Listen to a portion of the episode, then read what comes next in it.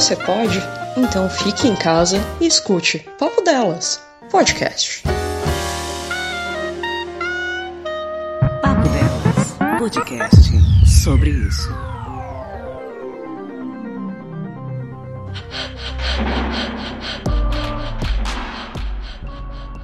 Olá, amigos e inimigos do Papo Delas, tudo bem? No dia 31 de julho foi comemorado o Dia do Orgasmo, aquela data gostosinha que foi criada pelo capitalismo para que nós pudéssemos aumentar o consumo de produtos eróticos e movimentar o mercado. Mas é aquilo, né? Apesar de escravos do capitalismo, sexo é bom demais e vale a comemoração.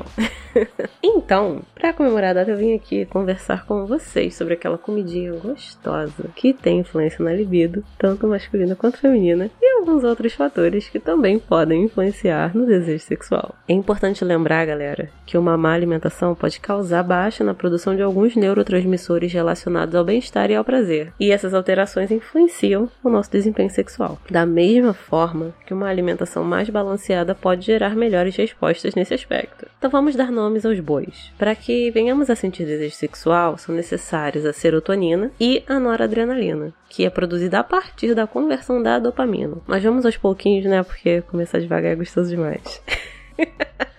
A serotonina é muito conhecida como hormônio do amor e pode haver influências negativas na sua produção devido a questões como o estresse diário, o uso de antidepressivos e também por conta do uso de anticoncepcionais. Mas ela é produzida a partir de um aminoácido chamado triptofano. E esse é encontrado na banana, no arroz integral, em leguminosas, oleaginosas, no chocolate amargo, em ovos também. Mas, como tudo na vida não funciona sozinho, o triptofano precisa das vitaminas B6, B12, o ácido fólico e o magnésio para ter uma conversão gostosinha em serotonina. E esses compostos são encontrados no levedo de cerveja, no germe de trigo, cereais integrais, carnes vermelha e branca, leite e derivados e vegetais de folhas verdes escuras. Mas, muito importante aqui, ó, vale lembrar que a B12, ela é encontrada majoritariamente em alimentos de origem animal. Então, para os veganos, é sempre importante lembrar de ser feita a suplementação dessa vitamina, beleza? Continuando. Agora, a noradrenalina, aquela outra que eu falei, que é produzida a partir da conversão da dopamina, ela precisa de um aminoácido. A dopamina, no caso, precisa de um aminoácido que é encontrado nas leguminosas, nas oleaginosas também, cereais integrais e também onde? No café. Beijo, cafeína.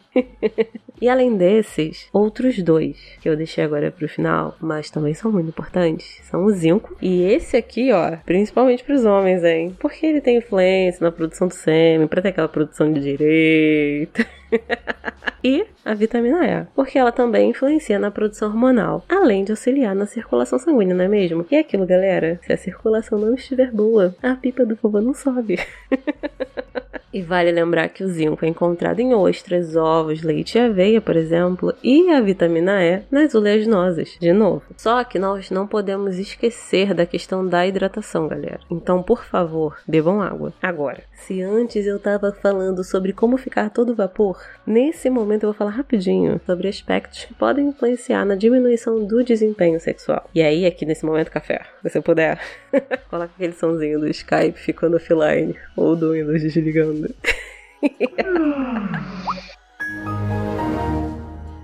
Seguindo, existem alimentos que podem sim influenciar negativamente no desempenho sexual. E aí a gente entra no consumo exagerado de ultraprocessados, assim como no consumo de alimentos muito gordurosos, porque eles têm efeito na diminuição desse desempenho, porque fazem com que o nosso corpo se sinta mais cansado, aí a gente fica menos ativo, eles podem influenciar de maneira negativa na nossa circulação sanguínea, dificultando, né, a nossa circulação, e também pode piorar a qualidade do nosso sono. E todas essas alterações acabam fazendo com que a nossa produção hormonal seja direcionada para outros órgãos, para outros aspectos. E esses, essa produção mais voltada para a questão do desejo sexual, ela fica meio que em segundo plano. Elas não são priorizadas. Outra coisa também muito importante de lembrar são as doenças crônicas não transmissíveis. E aí a gente entra, por exemplo, nas mais comuns: hipertensão e diabetes. Porque principalmente se elas estiverem de, descontroladas, né? Elas vão ter influência na nossa, no nosso dia a dia, no, no nosso ânimo, vai fazer com que a gente sinta fadiga. Ela também pode, elas, né, podem influenciar na nossa circulação de forma geral, mas é aquilo. Esses efeitos efeitos negativos são mais observados no caso de descontrole dessas doenças crônicas não transmissíveis. A partir do momento em que a gente tem um controle delas, com a alimentação adequada, com exercícios físicos, esses problemas podem ser evitados porque o nosso organismo ele vai estar estabilizado e aí a nossa produção hormonal ela fica padronizada e a gente consegue ter uma produção hormonal para outros aspectos além do controle daquilo que poderia ser ruim, digamos assim. Outra coisa muito importante, bebida alcoólica. Ah, Patrícia, não pode beber? Pode, calma, mas não de maneira exagerada, tá? Por quê?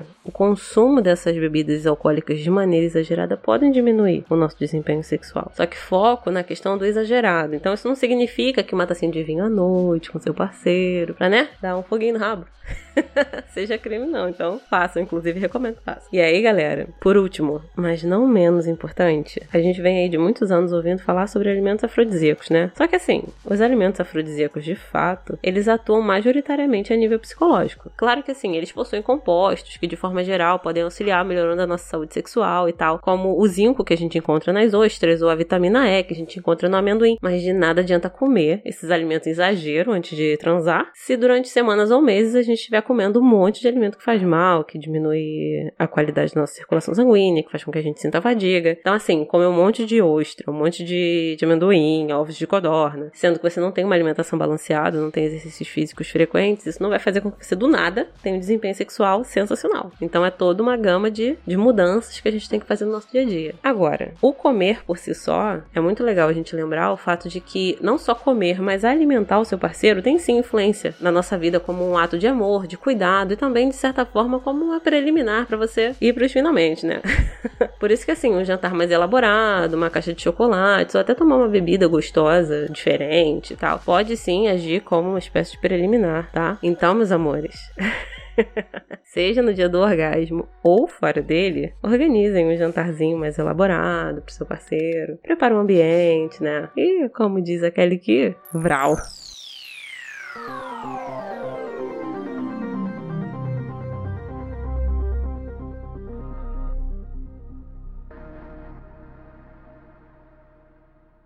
Você ouviu Papo Delas, podcast sobre isso. Você pode? Então fique em casa.